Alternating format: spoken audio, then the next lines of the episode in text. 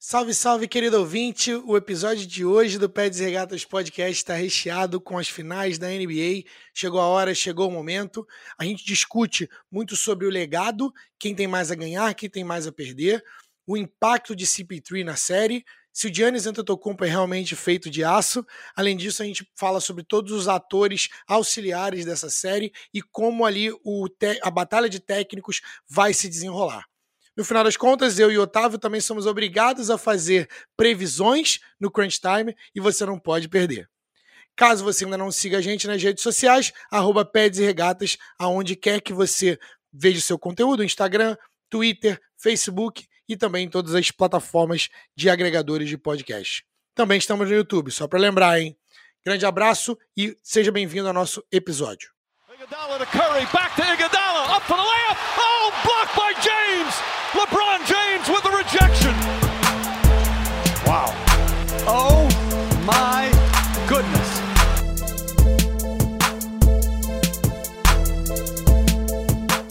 Salve, salve, querido ouvinte! Tá começando mais um episódio do Peds e Regatas Podcast e eu sou Flávio Merengue. Eu sou Otávio Ribeiro. E hoje a gente vai para um episódio que está recheadíssimo e é o que o fã do esporte, o fã do basquete, o cara que gosta de uma peladinha, gosta e espera o tempo todo, que é as finais da NBA, as finais do melhor basquete do mundo. E a gente vai falar disso hoje, a gente vai abordar todas as, as histórias que a gente tem para ver, o que, que tem antes é, o que, que, tem por trás né, do, dos panos ali, né, os times se preparando, as estratégias, os técnicos, os jogadores principais e também, claro, o legado desses jogadores.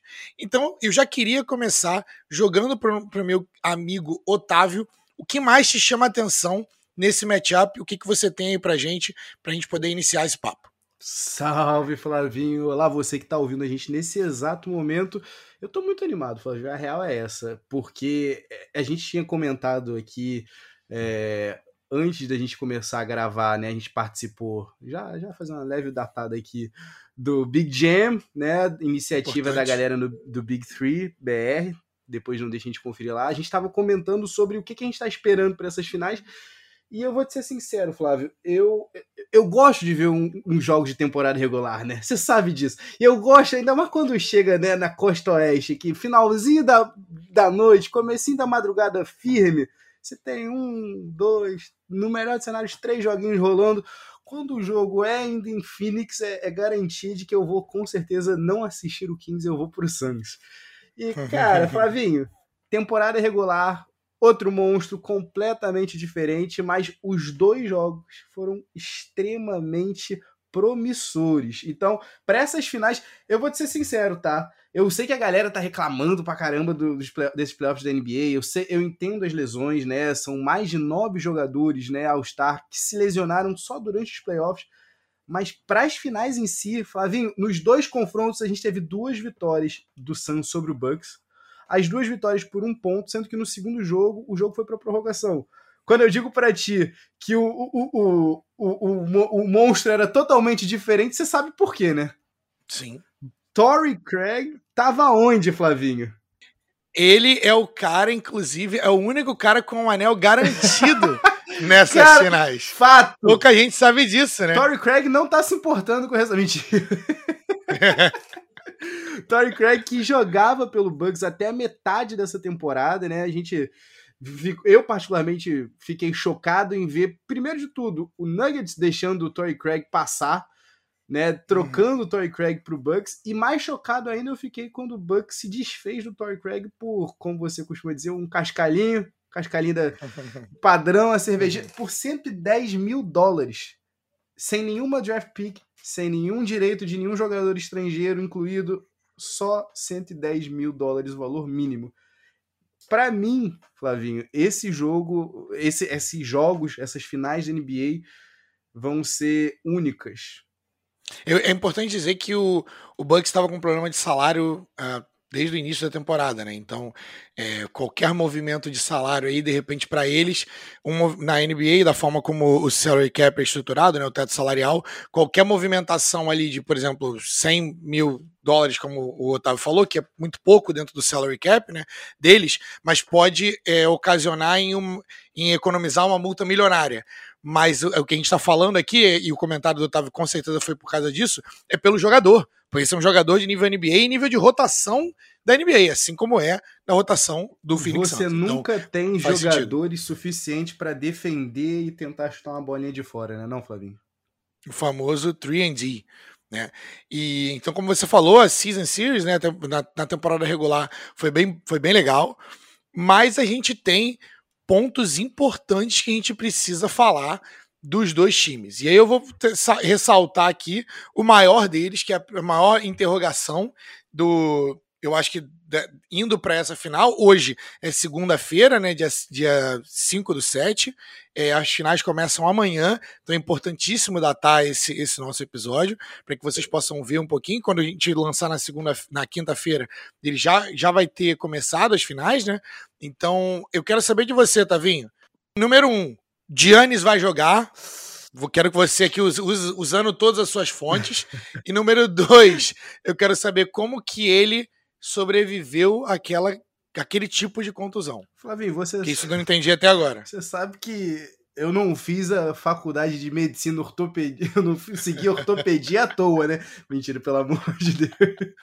Eu não faço a menor ideia, Flávio. É, é o que você disse na gravação do, do Big Jam é sobre-humano um cara ter uma lesão daquelas, virar o joelho para fora daquele jeito, contra o, o, o, o local correto, corpo. né? Na, é, é, inacreditável pensar que, um, o Yannis conseguiu voltar para o banco aquela partida, nem foi só para dar uma moral para os companheiros de equipe. E dois, quando a gente começou a ver aquele burburinho, teve Chris Haynes, salvo engano, mencionando no Twitter que se houvesse necessidade de um jogo 7 contra o Hawks na, na, nas finais do leste, existia a possibilidade do Yannis Antetokounmpo jogar. Então, assim, a gente ainda tá né, naquele, naquele território meio que incerto, né? O Yannis foi dispensado hoje, por exemplo, da, da, das confer, da conferência coletiva, né? Da press conference é, das, da, das finais, porque em tese, até o momento, ele não joga. Mas de. de. de. de. de, de, de ah, meu Deus, de doubtful, ele já tá listado como questionable. Então, assim. Então, de duvidoso tá aparecendo como questionável. Como né? Então, questionável. É, e isso é importante dizer, né, que tiveram rumores dele essa semana é, treinando com bola. É. O que é um ótimo sinal para a galera do Bucks, mas a gente tem que conter as expectativas, porque, assim, é, é o jogo 1, um, né? Se você tivesse que. Se você tivesse que poupar esse cara, o jogo 1 um, e talvez o jogo 2, dependendo se você de repente empatar ali a, a série, é, seria onde você descansaria esse cara para o cara tentar voltar o mais perto de 100% possível. Você descansaria, Flávio? A gente está falando aqui de 50 anos sem um título e a gente está falando de, do momento. Eu não sei quando é que o Bucks vai ter uma chance como essa que, ele, que eles estão tendo agora.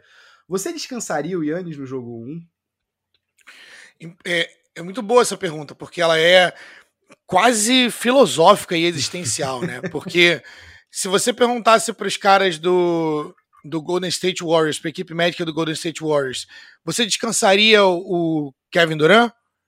Hoje em dia eles falariam que sim. Baita. Mas é, é, o, é o Kevin Durant querendo jogar, ele fala para você, porque o jogador sempre quer jogar, você não vê uma razão médica pela qual seria suficiente. Se o cara tá falando que ele tá se sentindo bem para jogar, mas você tem ali o wear and tear, que a gente chama, né, que é o desgaste do músculo, a gente já tá no final da temporada, né? Se você consegue dar um jogo para esse cara de descanso a mais, são aí três, quatro dias a mais que esse cara tem para se recuperar.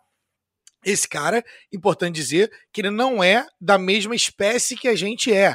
Né? Ele é um cara 2 metros e 10, ele é, não tem uma grama de gordura no corpo inteiro. Não é um contador. Forte gigantescamente. Não é um contador. salve todos os contadores desse Brasil. Nós, o Pé de Regatas ama vocês.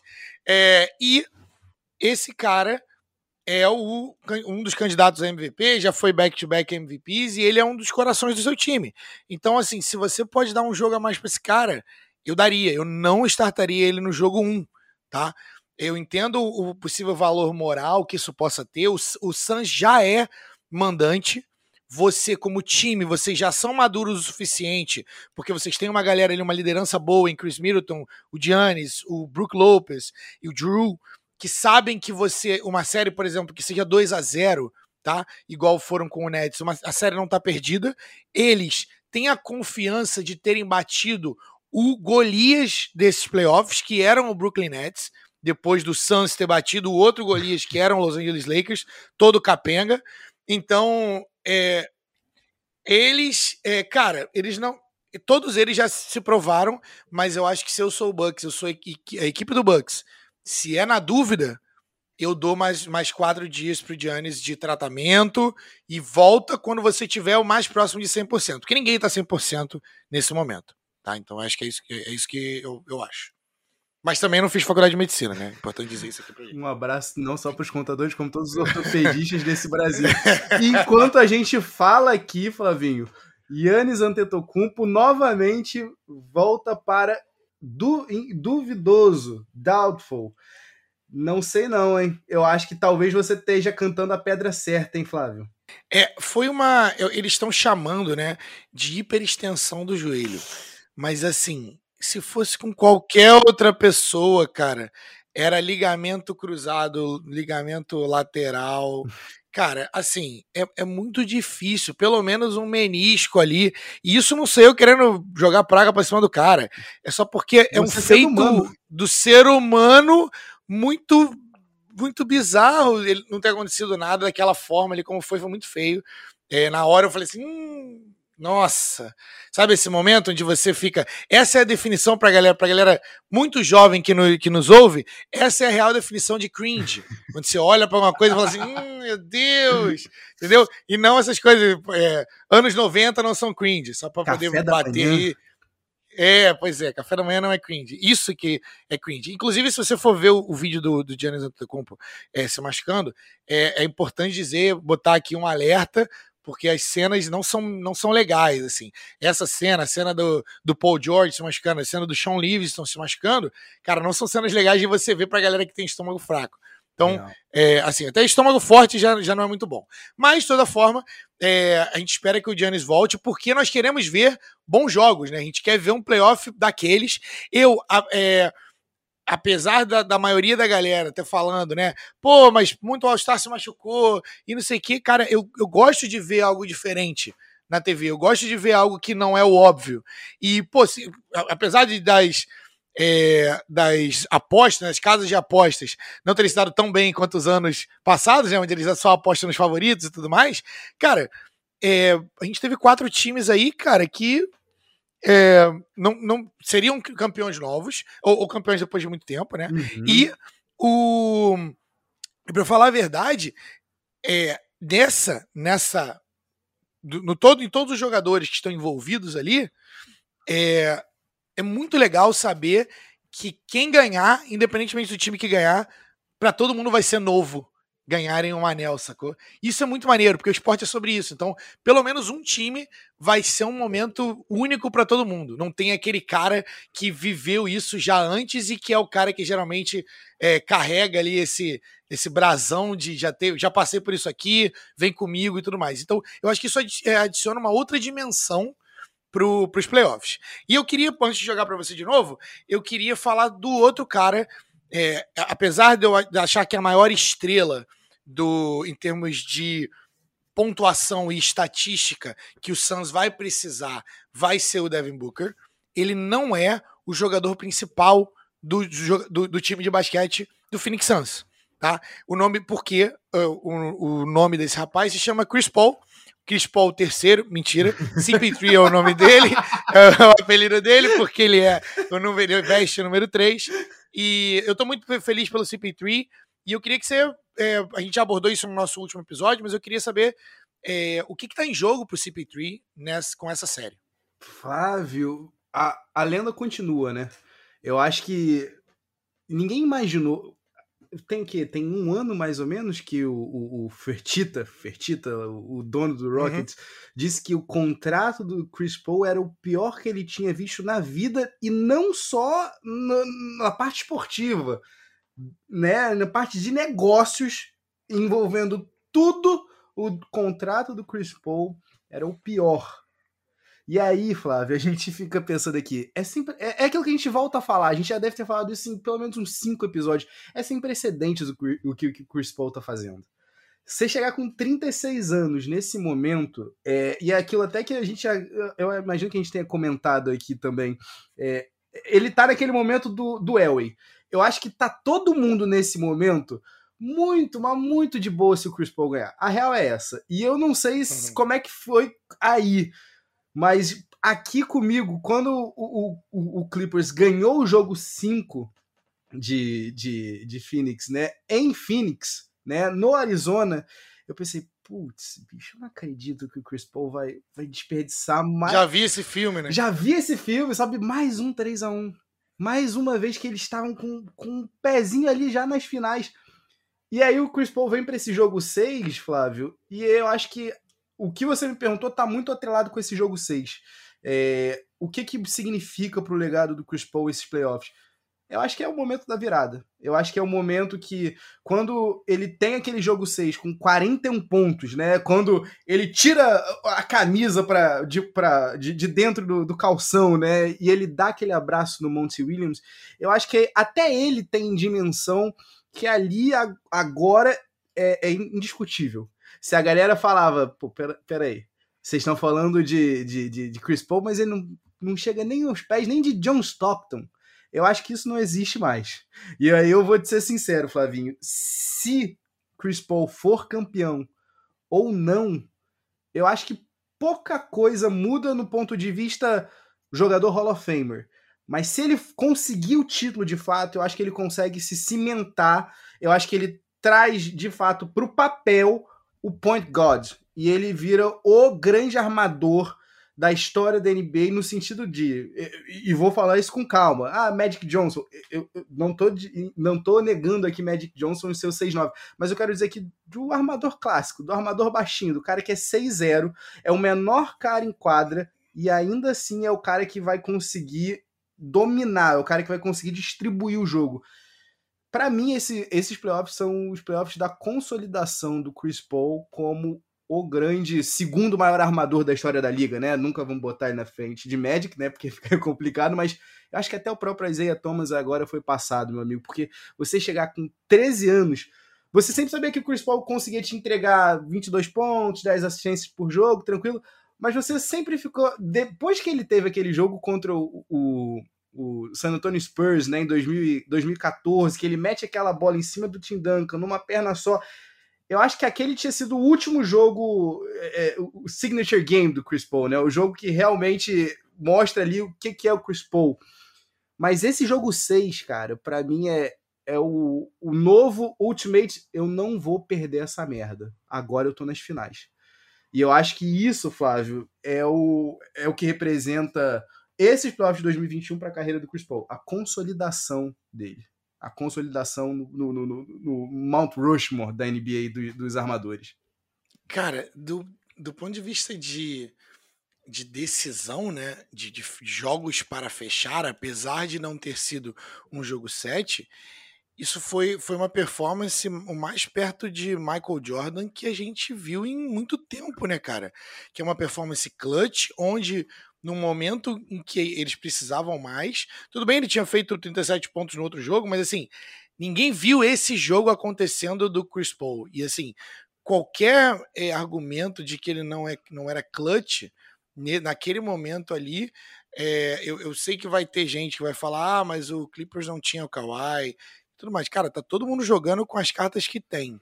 Tá? A gente pode, pode ficar aqui falando de ICs o tempo todo, a gente pode Ninguém falar, tá inclusive... Tá com baralho completo. É, pois é, assim, tá todo mundo baqueado. E a gente já falou, já falei, inclusive, sobre a minha opinião sobre esse turnaround da, da NBA, porque eu acho que eles priorizaram né, o marketing, eles são business, mas os jogadores em si, o produto acabou sofrendo. E, e os jogadores são os primeiros a falar isso para vocês, porque o jogador quer estar tá jogando nesse, nessa época, entendeu? E aí o Kawhi é até um cara que pô, descansou sei lá quantos jogos, 30, 20 jogos, sei lá. É, ele sempre faz load management e o cara se machucou também. Então, assim, é, é, é sobre isso. Mas é, eu acho que pro Chris Paul foi uma, uma performance para a história. Esse, esse jogo contra o Clippers, principalmente sendo contra o Clippers, tem muita significância ali para ele, sabe? É, eu, eu acho que ele falou, ele se recusou a perder, né, cara? Foi o um momento em que ele falou assim: não, esse jogo aqui eu não vou perder, esse é o meu momento. E o fato dele ter é, abraçado o Monte Williams ali, né? Depois de tanto problema que ele já teve com o Monte Williams no passado, né? E pô, uma das razões também por ele, por ele ter saído de, de New Orleans. É, esse momento né, fecha o ciclo e tem muita significância ali dentro daquele abraço. Né? Mas agora eu queria falar um pouco do, dos, do, dos caracteres, né, das, dos atores coadjuvantes ali.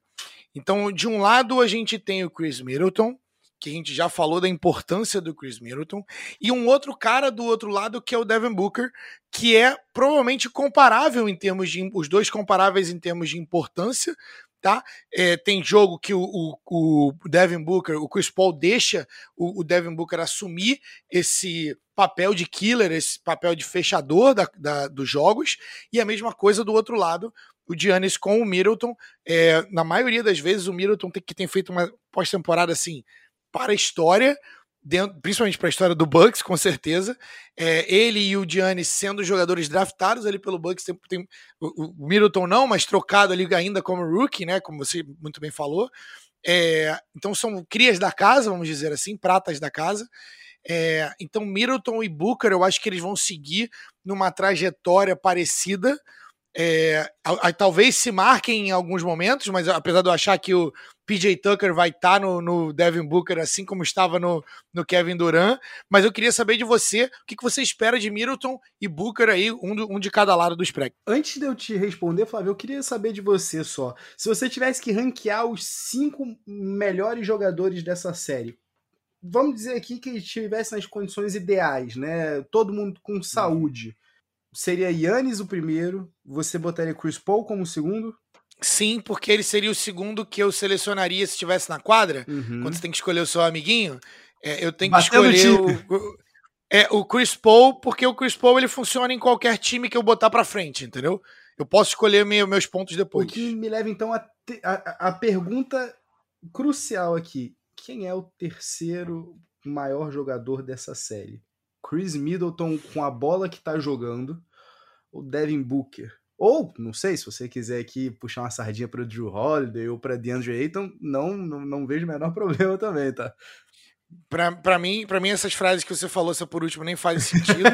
se tem Devin Booker e Chris Middleton, é, é, eu acho que a discussão tem que ser entre esses dois, então super relevante com a pergunta que eu te fiz, mas, é, cara, basquete esporte é momento como, como peça, como ativo da minha franquia, a escolha correta é Devin Booker. Uhum. Porque a idade está do lado dele, ou seja, o tempo está do lado dele, ele tem um potencial maior de como super estrela. Porém, o Middleton hoje, sabe, pra galera que joga videogame, né? Sabe quando o seu jogador aqueceu e ele tá com o poderzinho ativado? o Chris Middleton, ele tá literalmente on fire, entendeu? Então, eu acho que por essa razão eu escolheria Chris Middleton, apesar do melhor ativo ser Devin Booker. Mas o Chris Middleton, ele veio para esses, esses, esses playoffs on fire com a confiança lá em cima. E ele tem sido decisor do, do Milwaukee. E por isso a minha é, e por isso a minha escolha. Depois sim, Devin Booker, e aí eu ficaria entre DeAndre Ayton e Drew Holiday. E para mim, para a série, DeAndre Ayton vai ter um, mais, um, um, um papel mais decisivo. Talvez seja para o lado negativo ou positivo, mas ele vai ter um papel decisivo, porque é, o, o Suns vai ter que arranjar uma forma de colocar ele em quadra e o Bucks vai ter que arranjar uma forma de tirar ele da posição dele, porque senão ele pode é, botar 25 rebotes na sua cabeça. Mas, palavra com você. O que, que eu espero de Devin Booker e Chris Middleton? Eu espero um tiroteio bem franco, tá, Flávio? Eu espero um tiroteio bem franco, porque Nesses últimos, nesses últimos jogos, né, sem o Yannis, a gente, como você tinha trazido no último episódio que a gente gravou aqui, a gente também tá vendo esse esse esse como é que posso dizer, esse despertar do Chris Middleton pro estrelato, uhum. né? Eu acho que é aquilo. A gente, eu penso que se, se, se a gente tiver, todo mundo gostaria de ter um Chris Middleton na sua franquia. E para mim, o que tem chamado muito atenção, além do, do franco tiroteio que eu espero, né? O Chris Middleton que consegue. Não é o cara mais atlético do mundo, não é o cara mais, é, mais habilidoso do mundo, né? Não é o cara. Não é o melhor chutador do mundo. Mas eu acho que. Mas ele é B em todas essas coisas que você falou. Você tirou as palavras da minha boca. Eu tava pensando nas notas, inclusive com, com, com, com letras, meu amigo. É, é exatamente isso. Pode não ser o A, mas é aquele B mais em tudo. E todo mundo quer um jogador desse tipo. E me chamou muita atenção, Flávio, a maneira como o Chris Middleton tá deixando o jogo chegar a ele, né? Tem conduzido, tem feito, né? Tem pegado essa, essa responsabilidade, ainda mais agora sem o Yannis, né? Que fazia essa condução é, é, defesa-ataque. E ele consegue, né? Lentamente ler as defesas de uma maneira muito clara, né? Então, assim, tem uma jogada que é incrível que ele no, no, no jogo no jogo no jogo 6, nesse último jogo 6 contra o, contra o Hawks, que ele tá lá gastando relógio, gastando relógio. Quando tem 14 segundos, ele chama o Brook Lopes para montar um, um, um, uma, uma, um bloqueio para ele e quando o Brook Lopes já tá saindo do bloqueio, se dirigindo, cortando para a sexta, né? E ele já passou, ele volta a bola, ele nem olha, Flavinho. Ele volta a bola pro arco no Brin Forbes. Ele sabe que o Brin Forbes vai estar tá ali. Então, assim, a capacidade do, do Chris Middleton de criar para os seus companheiros é uma coisa que eu ainda não vi tanto assim do, do Devin Booker e que eu, eu vou te ser sincero, eu tô contigo quando você bota o Chris Middleton na frente do Booker para essa série em específico, porque é aquilo, ele consegue, ele tá conseguindo ir além, ele tá conseguindo, além de, de criar para si, criar para os seus companheiros de equipe. E pro Booker, é, eu acho que o Booker tem um trabalho um pouquinho mais simples do que o Chris Middleton. Porque quando você tem um cara do, do calibre do Chris Paul te dando essa segurança, armando para você, setando você aonde você quer estar, tá, para mim o Booker tem a, o trabalho simplificado nessa. Então, assim, eu espero que, por ter esse trabalho simplificado, Flávio, eu espero que o Booker esteja on fire. Eu realmente espero que ele, que ele né? esteja agressivo, que ele realmente pegue tudo aquilo que ele, que ele gosta do, do, do Kobe, né? Tudo aquilo que ele gosta do arsenal do Kobe, e que ele bote isso aí para uso, sabe? Tire tudo da caixinha de ferramentas dele, que a hora é essa, Flávio. Então, assim, eu realmente espero boas séries dos dois. Eu não tô pronto para falar contigo daqui duas semanas e falar, putz, eu queria tanto ver o Chris Middleton ter aparecido nessas finais porque não vai fazer jus se ele não aparecer. A, a, a pós-temporada que ele teve. Aquele primeiro jogo, né, contra o Heat, que ele bota aquela bola ali do, né, faltando 0.7 décimos de segundo, né, para fechar e dar a vitória para o Bucks no, no, primeiro jogo contra o Heat, que termina com a varrida, né, do Bucks. Aquilo ali é só o, o primeiro momento do, do, do Chris Middleton falando, ó, cheguei, tá? A festa aqui, ó, tô, tô entrando de penetra. Ninguém, ninguém queria, mas eu tô aqui. É o nosso Batman sem o Batmóvel. É o né? Batman sem o Batmóvel. Inclusive, um, um, um, beijo carinhoso para a Caroline Quintanilha, que adorou a, a, comparação do Batman. Ela, ficou, ela também está querendo saber até agora quem é o Alfred da nossa comparação. É verdade. Então, eu, eu, pra mim, isso tem cara de Brook Lopez. Se você falar Alfred, vem o Brook Lopez na minha cabeça. Para quem quiser ouvir e entender essa interna, é só procurar no nosso feed, tá? No, no, no, último, nosso último episódio, tá? A gente falou um pouco sobre isso. A gente fez uma comparação ali do, do Giannis ser o, o Batman e o, ou a gente falou do, do Chris Middleton ser o Batman e o Gian, sem o Batmóvel, que o Batmóvel era o Giannis, depois falamos de Megazord, a gente entrou numa seara aí muito louca, mas, mas agora, já que a gente está desconstruindo, né, a gente foi das principais estrelas é, para os coadjuvantes, agora vamos falar do resto do elenco, né, o resto do, do plantio, do plantel aí da galera que é o seguinte: a gente tem algumas peças ali que são auxiliares, né? Do lado do Bucks, a gente tem Drew Holiday, né, que já foi uma das peças principais e hoje em dia ele está como peça auxiliar nesse time, mas que em, em momentos ele, ele aparece. É, a gente tem o Brook Lopez, a gente tem o, o PJ Tucker, é, como, como caras que, que aparecem, e o Brin Forms, do nada, ele pode vir e acertar nove bolas de três do, do, do banco, né, em quatro minutos. E do outro lado, a gente tem alguns caras que eu gosto bastante, particularmente, tá? Do, do jogo deles, tá? A gente tem o DeAndre Ayton, como a gente já falou, que é um cara que tem tido uma pós-temporada muito boa, Dominaton. superando expectativas, né? Dominaton. A gente tem Jay Crowder, que é um cara que vai marcar sempre o melhor jogador, e um cara que particularmente eu gosto muito, que é o McCall Bridges, já falei aqui. Ele é um cara que muito completo, ele é, ele é bem parecido ali com o Chris Middleton no sentido de fazer muitas coisas bem, tá? Eu acho que as habilidades dele são um pouquinho diferentes, porque o Middleton é muito, ele é mais scorer do que o, o Michael Bridges, mas é, o Michael Bridges também tem capacidade de chutar 40%, 50% da bola de três numa série, tá? Se, se necessário for. Então, é, eu queria que você desse pra gente aí, não precisa falar sobre todo mundo, mas quem dessas peças que te chama mais atenção, e se tiver alguém que eu não falei, também vai, vai que vai. Eu acho, eu penso na realidade, Flávio, que o conjunto do Suns é, me atrai mais. Porque eu consigo, apesar da gente não ter uma figura né, de, um, de um pivô reserva para o Eiton, né? É, eu acho que o, o, time do Suns tem mais armas, tem mais defensores. Você sabe que daquele time ali do Suns, nas alas, você ter Jay Crowder, Michael Bridges e Cam Johnson, você tem três caras ali que são bem confiáveis, né? Que você pode botar eles ali para marcar é, é, é, é, o, o, o, ala do time adversário sem se preocupar no sentido de não. Você, é claro que não tem gente que você não consegue parar. Né, o, melhor o melhor jogo do, do, do, do PJ Tucker contra o Kevin Durant, o Kevin Durant marcou o quê? 35 pontos? Mas é aquilo, é você dificultar pelo menos. É... Impedir que ele faça 80. Né? Exato, né? é isso.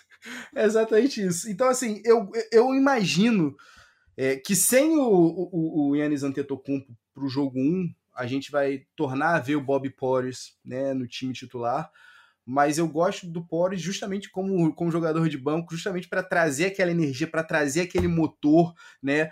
Para ser o cara que vai brigar pelos rebotes ofensivos. O, Bucks, né, se aproveitou demais do, do, do, do da tábua, né? Do, a gente até tinha, tinha conversado aqui, eu estava vendo. A, a quantidade de segundas oportunidades que o Bucks teve na série contra o Hawks estão muito ligadas a você ter o, o, o, Capela tendo que ficar ou no Brook Lopes afastado ali do, do garrafão, ou quando o Bucks entrava no, no super small ball com o PJ Tucker ali no corner 3.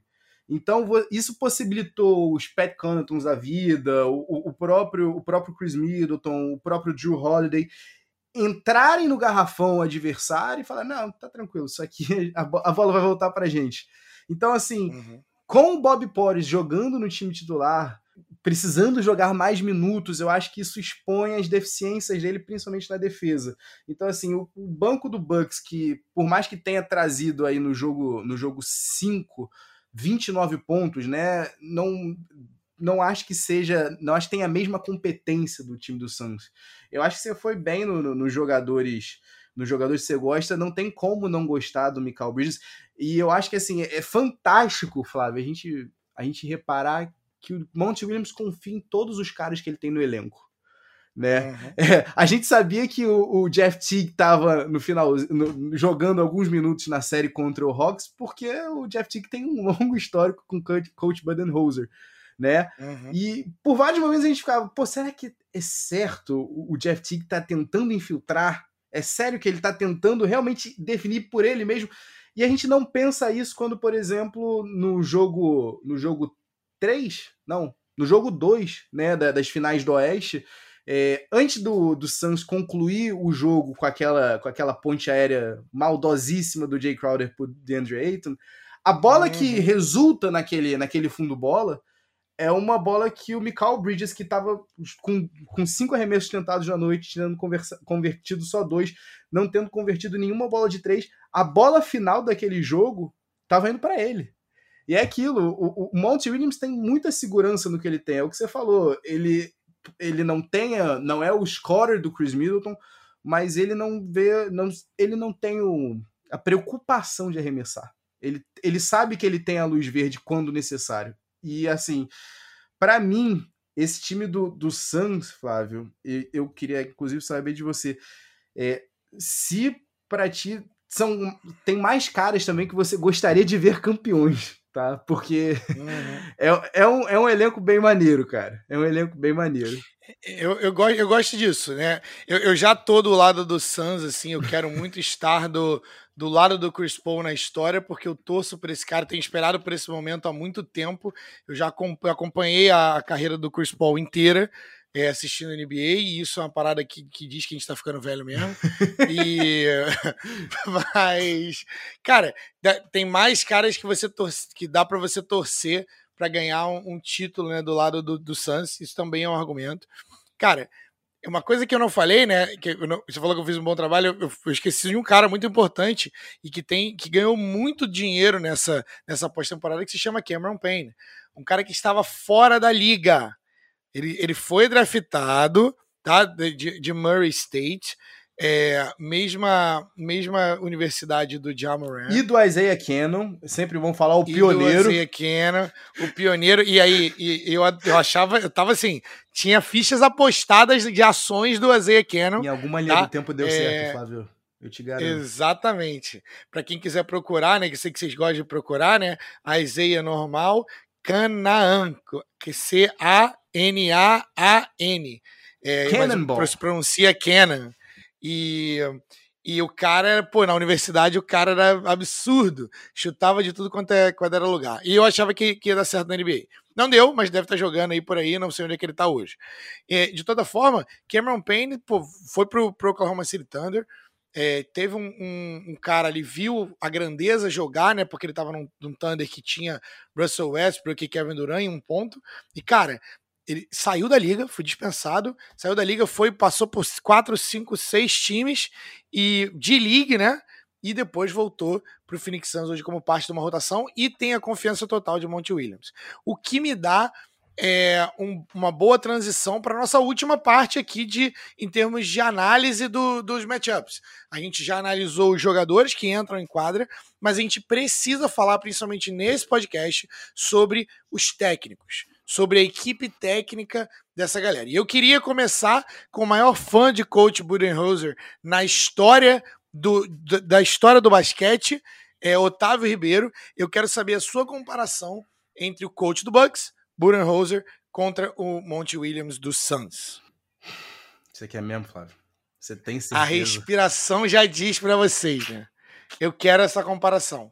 Em menos de um minuto aqui, eu vou falar para você, tá bom, vamos fazer aqui, vamos, vamos fazer a deferência pro, pro Coach Bud. Tem que dar o mérito do cara, sim, ah, verdade. Tá bom, de um cara que tava para ser demitido até, até o jogo 4 das semifinais do Leste, né? Tava sendo muito questionado.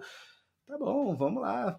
Vamos lá, props para ele. Parabéns, Coach Bud, você finalmente aceitou fazer ajustes na hora que mais importa apesar de você volta e meia ter aquele, aquela diarreia mental, né? Como a gente viu, né?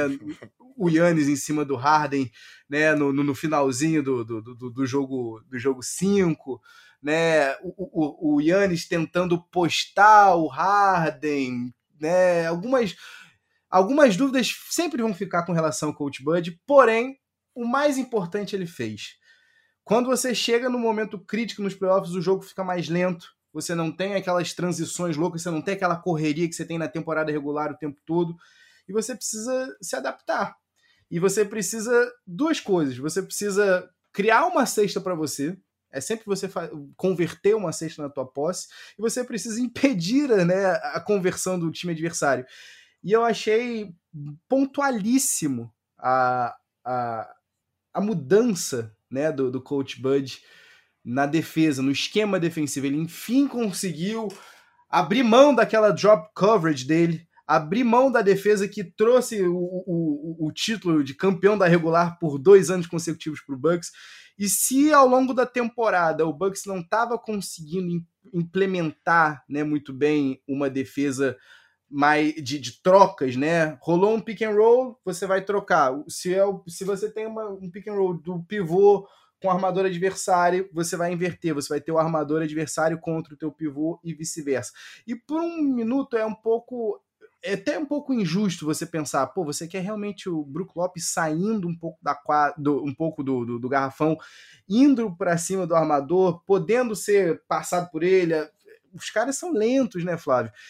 E ainda assim o Bucks conseguiu no momento mais importante aquela aquela team defense muito toda vez que você tinha um armador passando pelo Brook Lopes, né, no caso aqui eu tô falando do Trae Young, é, você tinha alguém para ajudar ele ali. Você sempre tinha alguém que fechava ali no closeout pro Brook Lopes. Então, assim, duas coisas, né? O Brook Lopes conseguiu sobreviver do jogo 1 ao jogo 4, né, na drop coverage, né? É, inclusive, a gente trouxe esse, esses dados aí pelo Cleaning the Glass.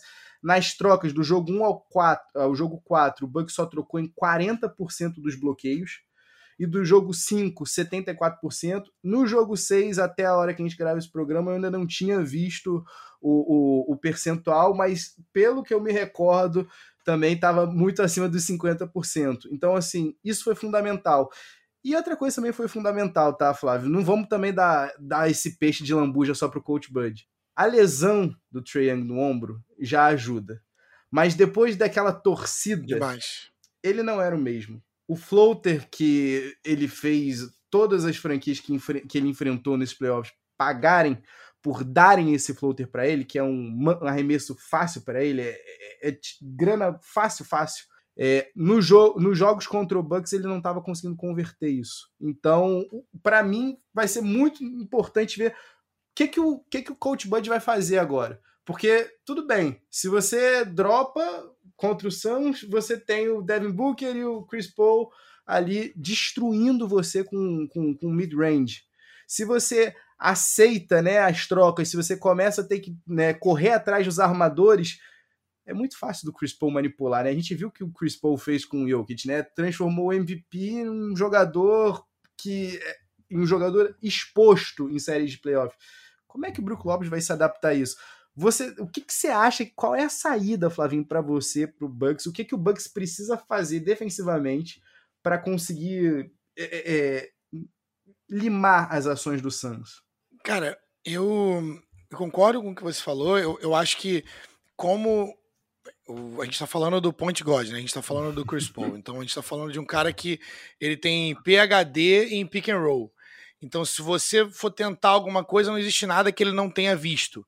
Então, na, no mínimo, faz sentido você tentar tentar ver o que ele vai fazer primeiro e torcer para que ele não esteja num dia inspirado de bola de três. Então você vai ter que dar alguns passos ali para ele, porque se você tentar correr atrás dele, do Cameron Payne e do Devin Booker, eles vão te matar ali naquele pick and roll de, tá de small ball ali, entendeu? Porque eles vão trocar, todo mundo sabe mexer com a bola, todo mundo sabe rodar, entendeu? Se eles forem de small ball, é, eu acho que pode ser um ajuste aí que o, que o Monty Williams, que a gente ainda não viu ele ser feito, porque a gente está fazendo é, o staggering, que a gente chama, né? Colocando o, o campaign quando o Chris Paul vem. Só que quando eles, eles três jogam, eles também jogam com o Devin Booker de três, o campaign de dois e o é, Chris, Chris Paul de um. Então, quando em, em raros momentos, reparem quando vocês estiverem assistindo o jogo, quando isso acontece é um ataque da Hydra, porque são, são, três caras que conseguem mexer com a bola e, o início da, do ataque pode vir de qualquer lugar. Quando o Chris Paul tá com a bola, só, geralmente o ataque se inicia dali e geralmente termina em um Devin Booker, termina em, em uma bola de três, e que é o que ele quer fazer, né? Mas pro, pro outro lado, eu acho que o ponto principal que não consegue sair da minha cabeça é que se eu sou o coach Bud, se eu sou a equipe técnica de Milwaukee, o que está martelando para mim é o seguinte: se o que, que acontece se a gente colocar todos os nossos maiores jogadores em quadra? Se eles forem de Brook Lopez, se eles forem de Giannis Antetokounmpo, se eles forem de Chris Middleton, se eles forem de Drew Holiday, se eles forem de PJ Tucker. E, esse é, talvez seja maior que eles tenham ali entre qualidade técnica, não só altura, mas qualidade técnica, capacidade atlética e o time rodar bem. Super size Se eles forem assim, como que se o, se o, o Bucks for big e o, e o Suns está acostumado a jogar small com só o Aiton de big, e, e o Suns é exatamente isso. Ele é um time que joga small com o Jay Crowder de, na posição 4 e com o, o McCall Bridges na posição 4 também.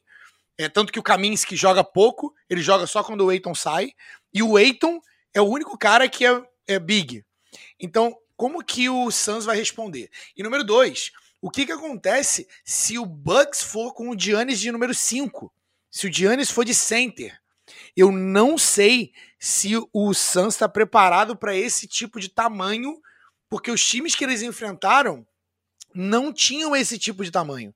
Se você, se o jogador mais baixo da tua quadra é o Drew Holiday marcando o Chris Paul, o Drew Holiday é, é talvez 3 polegadas aí é, a mais do que o Chris Paul, de cabeça, tá? É, mas pode ser mais. E isso deve dar 10 centímetros aí. Mas, cara, isso pro basquete faz diferença. E, e o Drew Holiday também é um bom, é um ótimo defensor. Só que, então, para mim, isso tá batendo na minha cabeça, porque para mim, os, o, é, às vezes, no esporte e no basquete principalmente, né? Às vezes você, o time tá bem e você bate de frente contra alguém que tem o teu número, contra alguém que tem o, o que a gente chama de matchups, com alguém que casa muito bem marcando com você. É por isso que às vezes, pô, times que estão arrebentando, eles do nada eles tomam um susto que um time do lá do, do interior do, do, sei lá, do, do, Sul bateu de frente com você na Copa do Brasil, por exemplo. Porque os caras estavam com gana, os caras bateram de frente e pro, pro teu time não foi um casamento legal o confronto. E eu acho que eu vejo um pouco disso com o Suns e com o Bucks. Por isso que eu vejo que o Bucks, em termos de tamanho, tem uma vantagem legal nessa, é, nessa série. O problema é esse. O problema agora é esse aqui. Se a equipe técnica do Bucks e o nome do cara é o coach Budenholzer, se ele vai ser flexível o suficiente para se adaptar dentro do jogo e se adaptar a jogar de uma forma diferente, de uma forma não esperada e que ele não tenha treinado, porque o coach Bud gosta das coisas que ele treinou, ter repetição e tudo mais. Então, assim, é, do, de, por um lado, a gente não tendo o Giannis, né? É, a equipe do Bucks fez, pô, a gente teve cinco, seis caras em, jogando com para 20 pontos, 20 ou mais pontos. Então, a gente, o, o Bucks tem um, um, time bom ali de, de, também. Acho que eu gosto mais do time do Suns do ponto de vista de peças individuais, mas eu ainda não consigo passar, eu não tenho uma resposta para você, além de, do, do, de responder Chris Paul, de como o Suns vai responder com o tamanho do Bucks. Para mim é isso.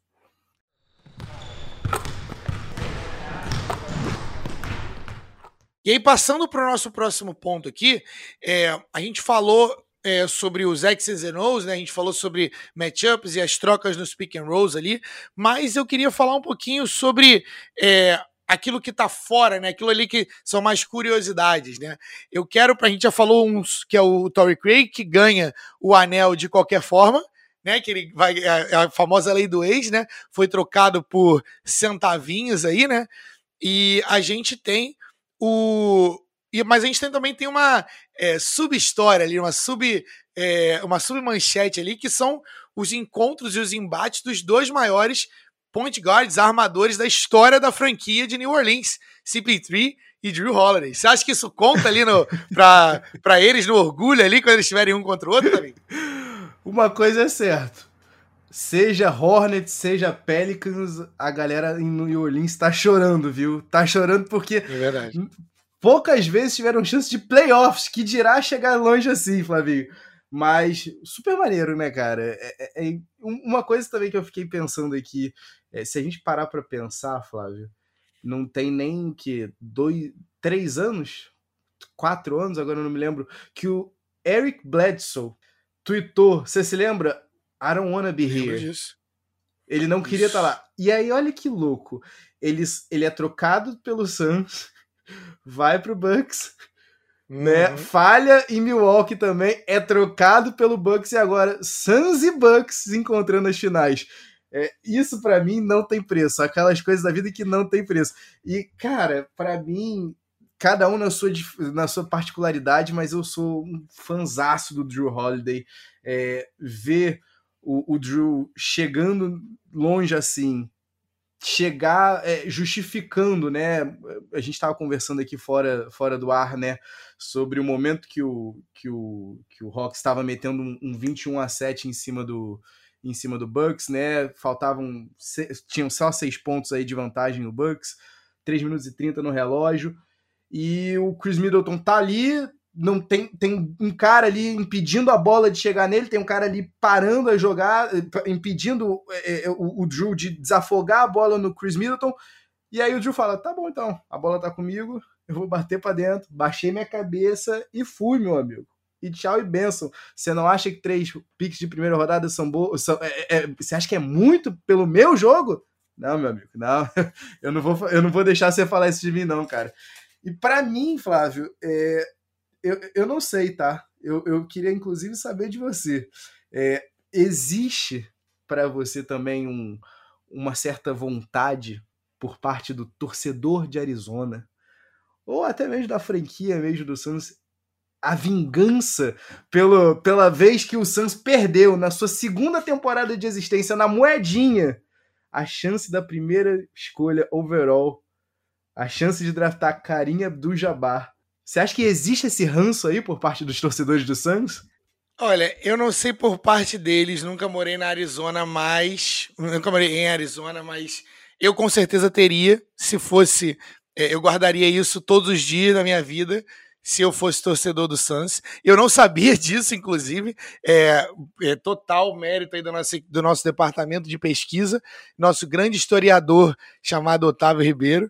O cara total, totalmente é o nosso Ben Simmons do podcast. O cara acha uns seed beats diferentes aí para trazer isso pra gente. Cara, é, olha, olha isso. Imagina o Kareem Abdul-Jabbar no, no Phoenix Suns, como não seria a história do Phoenix Suns. Ou seria, não sei, né? né não, não sei se a, a disfunção da, da, da histórica gerencial aí do, do Sunset seria, iria se sobrepor, mas com certeza o caminho do Jabbar é, com a camisa do Suns seria no mínimo inusitado. Então, com certeza, eu acho que tem ali o, a questão histórica, mas você também fez uma comparação, né, cara, de que eu achei muito legal, que é do, do Chris Paul e o John Elway né, que é uma das maiores estrelas aí do futebol americano. Não sei se quem conhece, quem não conhece, mas é procurar um pouquinho sobre o cara. Mas ele foi do, dos primeiros, ele foi o primeiro pick né, do, do, draft. Ele era o cara que tinha um braço abençoado, mas ele é um cara que chegava, batia na porta, batia da porta e não ganhava. O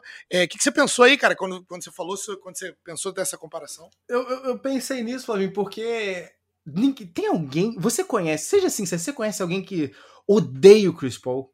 E fale, não, eu tomara que o Chris Paul fracasse nessas finais, porque é, eu não conheço. É quase que uma unanimidade. É a narrativa que a gente sempre gosta. Quando não é a narrativa do, do time que ninguém acredita, quando não é a narrativa do time que tá buscando ser campeão invicto, é, é aquela. Não, acho que tem poucas narrativas que são tão é, é, agradáveis para um fã casual da NBA, um cara que nem torça pro Suns nem torça pro Bucks, é, é fácil você se apegar nessa história do cara velho que tá ali no, na reta final. Será que. Se é que a gente pode chamar isso de reta final, né? Da carreira do Chris Paul. Uhum. É... 41 pontos no jogo 6. Exato, né?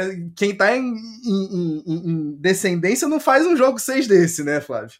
Então, assim, é, em 97, quando, quando, quando o, o, o Broncos chega a, a, ao Super Bowl, né?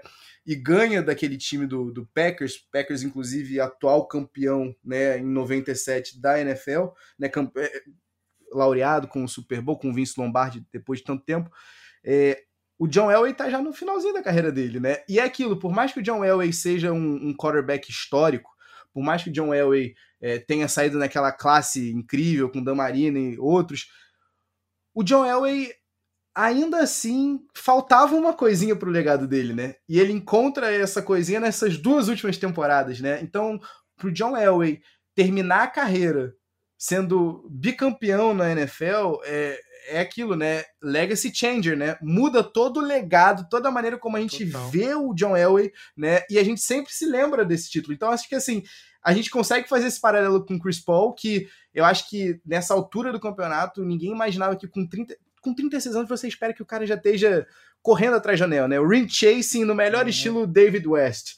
Só que não, o Chris Paul tá com 36 anos e ele é o cara desse time, ele é o dono, ele é o patrão de fato desse time, né? Então, assim, eu, eu gosto de pensar nisso. Você consegue, Flávio, me falar é, se agora antes das finais, a gente já pode cimentar ele como esse esse point guard ou não? Eu, é, eu achei ousado. Eu ia colocar, eu ia fazer algo, na verdade, é, nunca antes visto aqui no podcast, que era um crunch time no meio do episódio. Porque, só que se você não tivesse falado, eu ia te colocar na parede ali, para você se comprometer a dizer que o Chris Paul estava à frente de Isaiah Thomas. Eu acho que isso vai acontecer para mim, na minha visão, é, depois que ele ganhar o título. Ele precisa disso, porque o Isaiah era um, um homem mau, é, e, e, ele jogou nos anos 90, 80 barra 90, né? E, e ali era pior ainda a diferença de altura. Então, sobreviver ali, o cara tem dois títulos, é importante não esquecer, e o cara era o líder daquele time, do Bad Boy Pistons, e que já deram na cara do Michael Jordan muitas vezes, e a história esquece disso também. É, então, eu, particularmente, eu acho que como mente do basquete, como jogador, eu gosto mais de Chris Paul do que Isaiah Thomas. Eu preciso de um título dele para colocar ele na frente, porque eu não acho que tudo é sobre anéis tá? É, mas eu não consigo colocar ele na frente do Magic Johnson, porque para mim o Magic Johnson foi também outro fenômeno do basquete, mas acho que o Chris Paul teria a capacidade de sê-lo caso ele tivesse é, sido abençoado e agraciado com as capacidades atléticas de, do Magic Johnson. A gente iria ser uma conversa muito melhor e muito mais perto, muito mais próximo. Hum. Mas ainda assim, a cabeça do Magic Johnson, para mim, é, é, é, qualquer coisa de histórica, talvez a, a melhor cabeça para o basquete da, da, história do mundo. Nesse momento, Flávio, eu posso perguntar para você, eu quero, eu quero, eu quero sentir firmeza. Chris Paul, agora, no momento que a gente grava, para você, é o terceiro maior armador da história da NBA, só atrás de Magic Johnson e Isaiah Thomas? Para mim, sim. Para mim é, para mim é isso já, mas para mim, mas para mim isso tá, para mim isso já estava antes. A mim antes dessa temporada eu já, eu já uh. isso para mim já já estava sacramentado. Por quê? Porque é, eu tenho certeza que o Chris Paul deve escrever na, sei lá, na parede, na, na no vidro do banheiro dele, o que a galera fala dele deve estar tá lá, not a winner, porque ele não é um vencedor, não é um vencedor, não é um vencedor. E apesar de eu gostar muito, ser um, um dos maiores fãs de Steve Nash, por exemplo, porque são os caras que fazem o basquete parecer fácil, uma parada que é muito difícil, né? Mas o Chris Paul tem a longevidade do lado dele. A partir do momento em que ele entra na franquia, a franquia muda para melhor. Isso não há, é, não há argumentos, não há contra-argumentos. O cara só tem, as, as coisas ainda não deram certo no ponto de vista de ganhar um título. Eu estou torcendo muito para que essa seja a, a vez dele. Agora, à medida que a gente se encaminha aqui para a nossa, nossa finalização, a gente vai para o nosso Crunch Time e eu vou é, abrir aqui para você, mas primeiro nossa vinhetinha, vamos para o nosso Crunch Time! It's off to Leonard, defended by Simmons. Is this the dagger? Show! Então, eu quero saber o seguinte. Primeiro, eu tenho duas perguntas. Uma é mais fácil, outra é mais difícil. Que eu vou colocar você na parede, porque a gente tem que. A gente vai ter que saber aqui, escolher quantos jogos a série vai e tudo mais. Mas primeiro, quero saber de você, que foi uma pergunta que você até trouxe muito bem. Se você pudesse ser um jogador na série, quem você seria? Você de repente. E, e essa, essa pergunta, pessoal, ela não é tão fácil, porque, pô, pode ser um cara que às vezes está do banco e assistindo a história acontecer pode ser alguém que é um, atuante ali na história, ou um reserva. Quem que, se você pudesse ser um jogador, quem você seria também? Você já matou a pau, Flávio. Você matou a pau quando no começo do podcast você falou: tem só uma pessoa nos dois elencos que já é campeão da NBA, que tá solto. Eu seria Tory Craig, meu amigo. Eu tô pronto para estourar o champanhe, Flavinho. Eu não quero nem jogar, meu parceiro. Eu quero assistir Chris Paul doutrinando, eu quero ver a história sendo feita. Flávio, eu quero ser Tony Craig, eu não quero ser Chris Paul, eu não quero a responsabilidade de Chris Paul, eu não quero a responsabilidade de, de Chris Middleton, Drew Holiday, eu não quero estar com o joelho fudido do Yannis Antetokounmpo, eu não quero estar com o meu nariz quebrado que nem o Devin Booker, eu quero ser Tony Craig, que no melhor dos cenários ainda termina como ídolo, tá? Se jogar 30 minutinhos aí na série fazendo uma boa defesa, meu amigo, Phoenix ele nunca mais pagará uma cerveja. É verdade. Cara, do meu lado, eu acho que a minha pergunta, a minha pergunta não, a minha resposta, ela não é das mais é, óbvias, tá? Eu iria de Brook Lopez.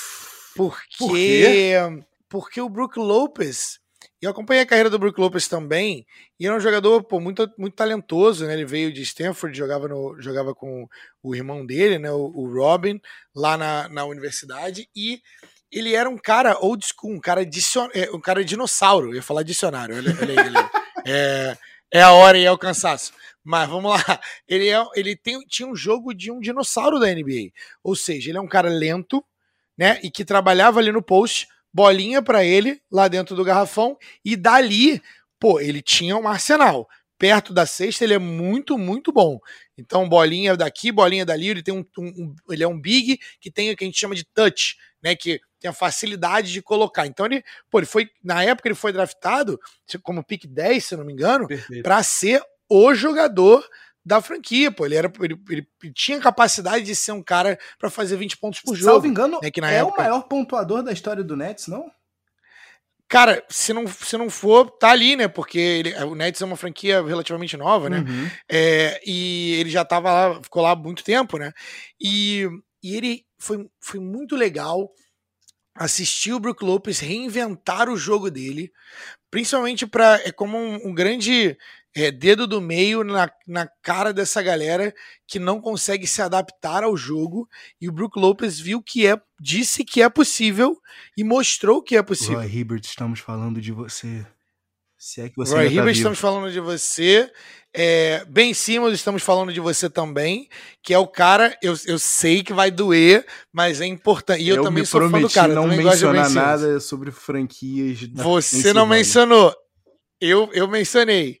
Mas é, é importante, cara, que é, o, a, os jogadores da NBA estejam é, abertos à adaptação. Porque se você não se adapta na NBA, você morre. É lei da sobrevivência ali. E o, e o Brook Lopez é o exemplo disso. Pô, o cara é o, é o center titular, pô, décimo segundo, terceiro ano da carreira dele, não me lembro quantos anos ele tem de carreira, mas, pô, tá jogando titular num time das finais. Então, assim, esse é um cara que, pô, deve ser aclamado. E ver isso, ver ele como um cara que poderia estar tá, tá fora da liga, hoje jogando na Europa, porque o jogo dele na Europa ele seria super estrela, uhum. tá? E é verdade, ah. é verdade isso. Na, na Europa ele dominaria. É, ele sendo uma, uma pessoa que não é, o, não é o cara, mas ele é uma, uma peça integrante desse time e um dos líderes do vestiário ali. Então esse cara me chama muito, bastante atenção. Eu, Beleza? Flávio, eu vou Pode aproveitar falar. então, e eu não sei qual, se a sua segunda pergunta vai ser a minha, mas eu queria saber, além de, é claro, o teu palpite, eu quero saber para ti quem ganha, mas eu quero saber mais uma coisa. Eu vou te dar só dois cenários aqui, tá? De um lado a gente tem uma franquia que em 2013, 2014, né, Tá, montou um elenco. São os dois únicos jogadores que estão no time, né? Desde 2013, 2014, quando o Bucks teve a pior campanha da liga. Esses jogadores são Chris Middleton e Yannis Antetokounmpo, né? O, o Yannis, inclusive, falou, né, é, que no primeiro treino aberto ele só conseguia pensar, eu preciso tirar os minutos desse cara. E hoje o Yannis fala, o dia que o Chris Middleton se aposentar, que eu não estiver dividindo a quadra com ele, vai ser um dos piores dias da minha vida. Você tem isso de um lado, e do outro lado você tem o Phoenix Suns, que é a franquia que mais vezes esteve no radar da NBA, mais vezes esteve possivelmente com chance de título, sem nunca ter chegado tanto assim perto do título. São só duas finais para o Suns, né? De, de, de, de, de tanta história. Porque a gente tem pelo menos aí quatro vezes na era Nash que o Suns teve chance de chegar até as finais. A gente tem duas vezes na era Barkley, né? Que o Suns de fato chegou, mas aí, né, resistindo simplesmente um Michael Jordan no caminho. São duas vezes na era Kevin Johnson, Tom Chambers e também, para não, por que não falar que o Jeff Hornacek também era dessa época. São três vezes na era do Westfall e Walter Davis. Então, assim, para uma franquia que começou a, a, sua história na liga perdendo um, um, uma, um cara ou coroa e a possibilidade de ter Karim Abdul-Jabbar e no seu lugar drafta com a segunda escolha o Neil Walk, que é um pivô que joga cinco anos só pela franquia, com médias de 12 pontos por, 12 pontos por jogo, 7 rebotes por jogo, números bem safados, né? Vamos dizer assim, bem inexpressivos. Você tem essas duas franquias chegando nas finais. Eu quero saber de você quem é que finalmente bota fim aí na seca. É o Bucks com essa história maravilhosa ou é o Suns finalmente dando lugar ao, ao sol que ele sempre quis? Literalmente. Literalmente. Eu, eu confesso que eu tô dividido, porque o meu coração está em Arizona. Meu coração está com o Chris Paul e eu tô torcendo muito, de verdade, torcendo, estarei torcendo pelo Phoenix Suns na série. Porém, objetivamente, nas minhas análises, eu tô bem preocupado se o Giannis jogar em algum alguma capacidade perto de 100%. Eu tô bem preocupado porque o, o simplesmente o, o Suns não tem alguém que consiga parar o, o Giannis Antetokounmpo. Tem jogadores que não são paráveis, né? Mas você consegue só tentar reduzir um pouco o dano. Mas eu, eu vejo os, o, a capacidade do, do Bucks de, de jogar grande na quadra como uma grande ameaça para o título de Phoenix. Se o, o, a, é, o coach Budenholzer acertar a rotação, vai ficar difícil. Do outro lado, é o lado da para o torcedor do Phoenix está ouvindo a gente até esse ponto, vocês podem ter a, a tranquilidade de que o melhor líder da série e do que o cara que quer vencer mais do que todo mundo está do teu lado, que é o, Chris Paul. Então eu estou muito animado para ver esse jogo e vou responder o meu, porque o meu palpite, né? Eu o meu palpite, eu vou no Big Jam, eu fui com o meu palpite é, objetivo, da razão. tá? É, então, pra galera que assistiu o Big Jam, que não assistiu o Big Jam, vá lá assistir o Big Jam da galera do Big Tree, arroba Big Tree BR. E, mas nessa, no, no, nosso podcast, eu vou com o meu coração. Eu acho que dá Suns em 7, com uma bolinha de Chris Paul, pra calar a boca de todo mundo. Eu quero ver isso acontecendo. Se rola isso, não tem. Não tem Ninguém dorme em Arizona. No Arizona. Não tem nem amanhã em Arizona. Não, não existe isso. Eu vou te acompanhar, Flávio. Eu, por mais que a gente, no, no, por mais que a gente no Big Jam tenha ficado como, seguindo, né, como os representantes do Bucks na, na iniciativa, eu acho que vai ser bem complicado para o Bucks, principalmente que a gente não sabe como é que o Yannis vai estar, tá, né? A gente não sabe é, se ele joga em alguma capacidade, como você mesmo falou, né, Flavinho? É, eu, eu, eu queria sete jogos, eu, eu sou 100% a favor do entretenimento, ainda mais quando não é o meu time que está envolvido. É, ainda mais quando a gente tá no finalzinho da NBA e aí já tá dando aquele. Tá batendo aquela, aquela saudade, saudade né? sabe? Tu nem se despediu da, da, da, cremosa e ela já tá indo embora, sabe? E, e, tu tá já sentindo aquela falta. Então, Flavinho, eu vou dizer para você que eu acho que o Santos consegue fechar isso numa varrida de cavalheiros. Eu acho que vai ser um 4 a 1 pro Santos. Olha, eu não, não espero esse tipo de jogo, a não ser que o Giannis demore para voltar, né? Mas, mas com certeza vai ser. É, a gente está muito animado para essa série. E, a, a, como eu disse, as finais começam amanhã, terça-feira. Quando vocês estiverem ouvindo isso, já vai ser quinta-feira. Então, é, a gente já deve ter alguns joguinhos aí para a gente falar. E na outra quinta, ou em alguma, em alguma edição especial, a gente pode voltar é, a qualquer momento. Eu gostaria de agradecer a você, nosso ouvinte. Fique ligado para o nosso Two Minute Drill. Tavinho, fala para eles onde eles conseguem achar a gente. Bem, eu espero. Se, se o cara. Flavinho, se o Cabra tá ouvindo a gente até esse momento, meu amigo, você assinou já o nosso feed, não assinou? Não cometa esse crime. Tu, tu, não assinou? Não cometa o crime. Se tu não assinou, a gente pausa aqui o cash. A gente pausa, pa, pausa o cash. Pausa tudo, Vai lá. Pronto, assinou, né? Segue. Já assinou, né? Se você não sabe, se você não sabe aonde eu repito, fica tranquilo, irmão. Arroba Pedes e Regatas em todas as redes sociais, no Instagram, no Twitter, no Facebook, no YouTube. Nossos episódios estão no YouTube. Não deixe de assinar o canal e ativar ali o sininho para assim que tiver vídeo novo, para assim que tiver episódio novo, já tá ali, ó, ali no, no teu bolso. É só largar o play, só largar aquele playzinho. E onde quer que você escute teu, os seus podcasts favoritos, no seu agregador favorito, Apple Podcast, Google Podcast, é, é, onde quer que você possa imaginar o Pés e Regatas estar. E claro, se você quiser trocar aquela ideia com a gente, se você for um contador querendo tretar com a gente, se você for, eu não sei, se você for algum, algum Antetokounmpo, algum irmão Antetokounmpo que está querendo é, pegar um insight do Brasil, será muito bem-vindo o teu pitaco no nossa, na nossa mailbag no pedsregatas.gmail.com pedsregatas.gmail.com A gente espera lá e, claro, aonde quer que você escute seus podcasts favoritos, a gente está lá. Fique ligado no Time Nedio na sequência. É, muito obrigado por, por nos escutar mais uma vez. A gente volta já já. Grande abraço, peace. Eu confesso a vocês, eu amei essas finais da NBA. Para todas as lesões que esses playoffs nos reservaram, a gente teve uma penca de narrativas fascinantes em todas as rodadas. Mas nenhuma para mim é mais interessante do que a chance do Suns de poder ir às forras contra o Bucks. Isso 52 anos depois.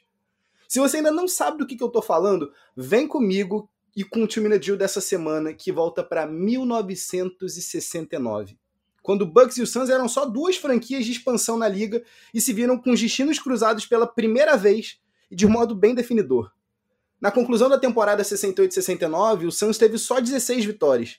Além do pior recorde da liga, também teve a chance de tirar, no cara ou coroa, a primeira escolha do draft seguinte.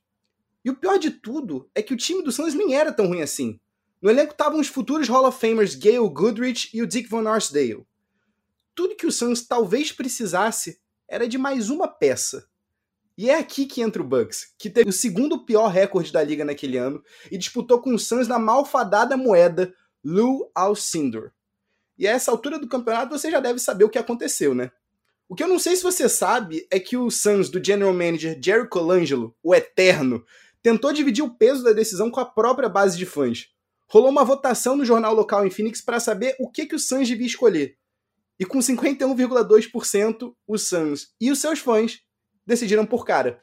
E claro que o resto é história. Deu coroa.